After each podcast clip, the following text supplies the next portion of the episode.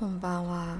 今日はインドへ行く前、また他のことがあって、なんかちょっと話そうと思って今日録音しました。もしもそれは定めのであれば、どこであろうか、何をしようか、いずれにしても向かっていく途上なのだ。如果那是命运的话，不管在哪里，不论做什么，最后你会发现，你都是朝着那前进的路上。乏味的生活日复一日，旅费还差一点，时间还剩一点，在忙碌乏味的打工生活中，从一件小事开始。我在去印度之前，为了筹旅费，所以除了教日文以外，还有在餐厅打工。那其实我在餐厅打工也蛮久的，就是每次只要旅费有一点不够，对，每次只要旅费不足，我就开始在餐厅打工。那其实现在也是，就是因为明年有要做的事情，或者是今年年底有想要做的事情，然后我发现钱有点不太够了，所以我又开始在打工了。那其实我觉得蛮好的，就是在餐业打工这件事情，让我看到自己非常多，呃，平常我们在做自己一直以来的工作，比方说我在教日文嘛，没有看到的自己，然后我会觉得，其实真的服务业才是一个修行的大道场，你要面对的事情很多，然后你要去处理的危机。哦，或者是事件也相当相当多，所以我对每一每一个在做服务业的人，真的是感到可以有哈拉伊玛斯，我我非常的尊敬，也觉得真的很了不起，谢谢你们，谢谢你们这么的尽心尽力。这个这件事情呢，就是从我在这么忙碌的打工里面呢，发现的一件事情，就是。那个时候因为很忙，我们餐厅非常非常的忙，那就突然有一个太太就突然抓着我说：“小姐，我们已经等很久了耶，其他人的都来了，为什么我们还没？”这位太太她在客满的餐厅大声抱怨，那我就是那个站在富人前面的服务生，一瞬间望着富人的眼神，我不小心看到一些东西，突然周遭无声，我与富人。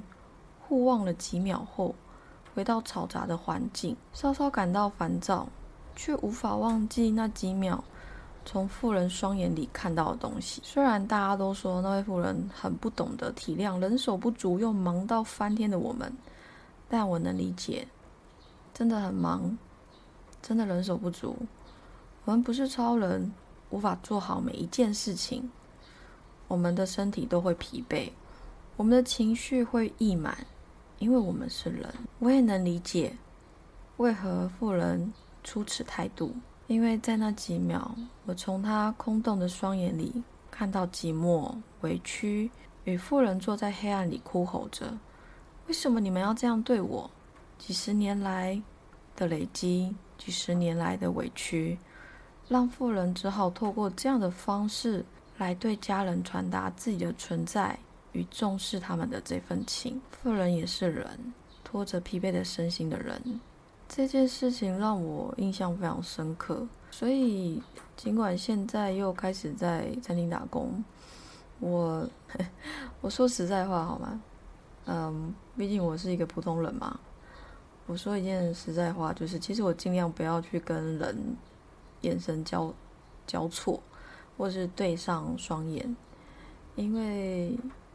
有时候我会不小心看到一些东西，那，嗯，我我很抱歉，我其实不是很想看，我我不是很想知道太多，因为我并不能怎么样，我没有办法帮任何人，所以当我知道了，其实我我说实在，我最多觉得如果对方愿意的话，我最多也只是可能抱抱他，然后跟他说辛苦了，这样谢谢你这么努力。对，但是我知道很多人是不愿意接受这件事情的，他们会觉得莫名其妙，他们会觉得很突然，对，所以我都尽量不要去看，也不要知道，因为我觉得有缘分，自然自然会有这么一群人，或者是会自然会有这么一个人，他知道我了解，或者我看到了什么，他不会觉得我很奇怪，他也不会觉得很突兀，他会很愿意的接受，就是这个拥抱。那服务业呢，一个与人频繁接触的职业，每天面对许多人与他们的情绪，常常。会看到人们流露出真性情，忍不住想：这世界充满了许多说大话、摆架子、爱面子、贪小便宜、装熟，认为自己特别爱别人捧、爱说人坏话、生气、不听别人说话的社会人。于是有时候我会忍不住在星期五的课堂上，跟学生讨论起人这个话题。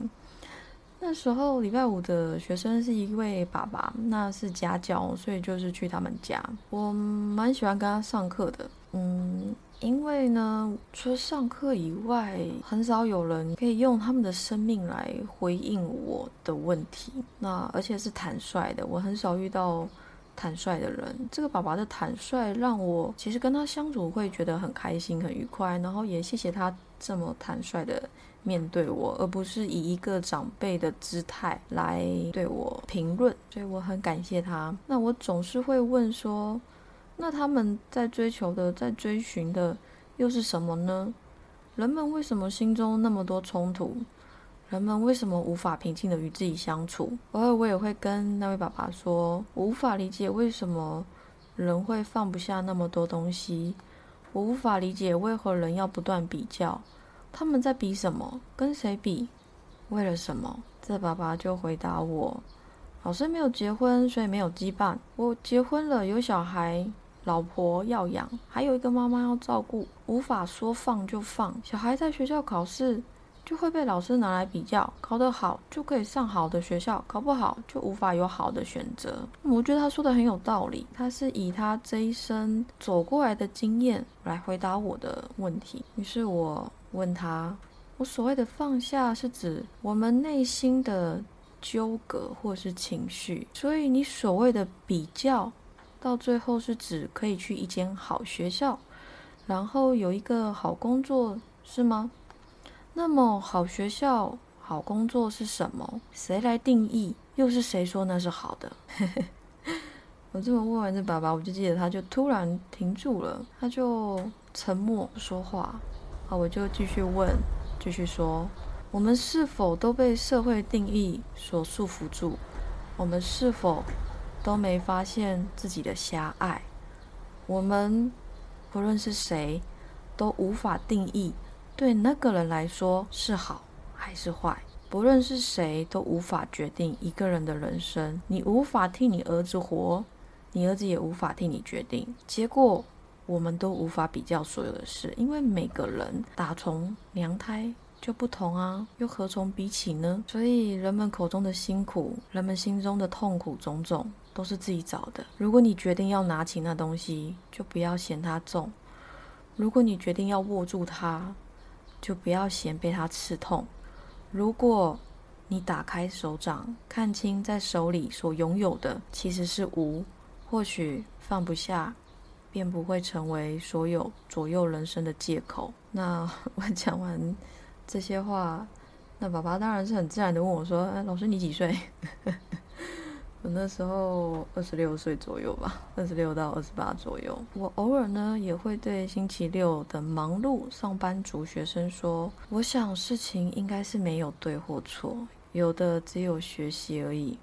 如果要选择，就选择一条不会后悔的路；如果要做，就抱着决心去做，不要用半吊子的心态去对待自己人生，它很快就结束了。”他没有你所想的那么长。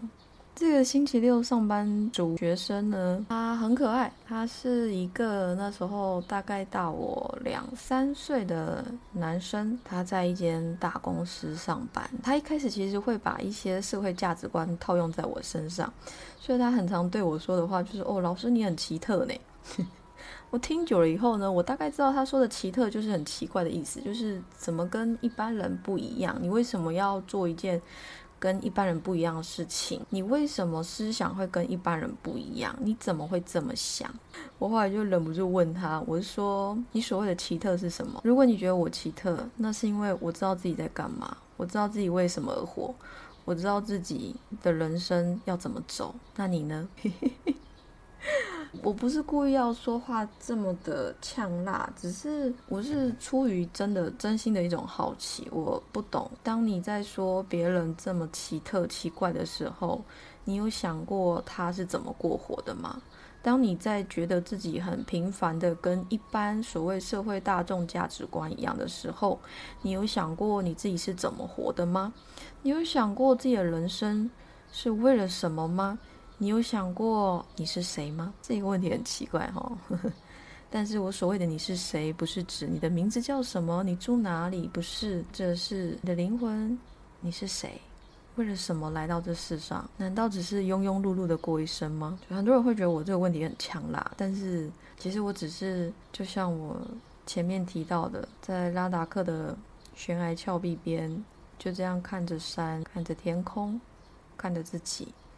我不知道我是谁，我可以直接很坦率告诉你，我不是很喜欢讲自己的名字，是因为我不认为那个名字可以代表我。我是谁这件事到最后好像就只剩下一个疑问句在那边，就把自己融入了世界里面。好了，那今天就先这样喽，拜拜，我要私密。ままた来週かまた後日わかんないでもまたねおやすみ。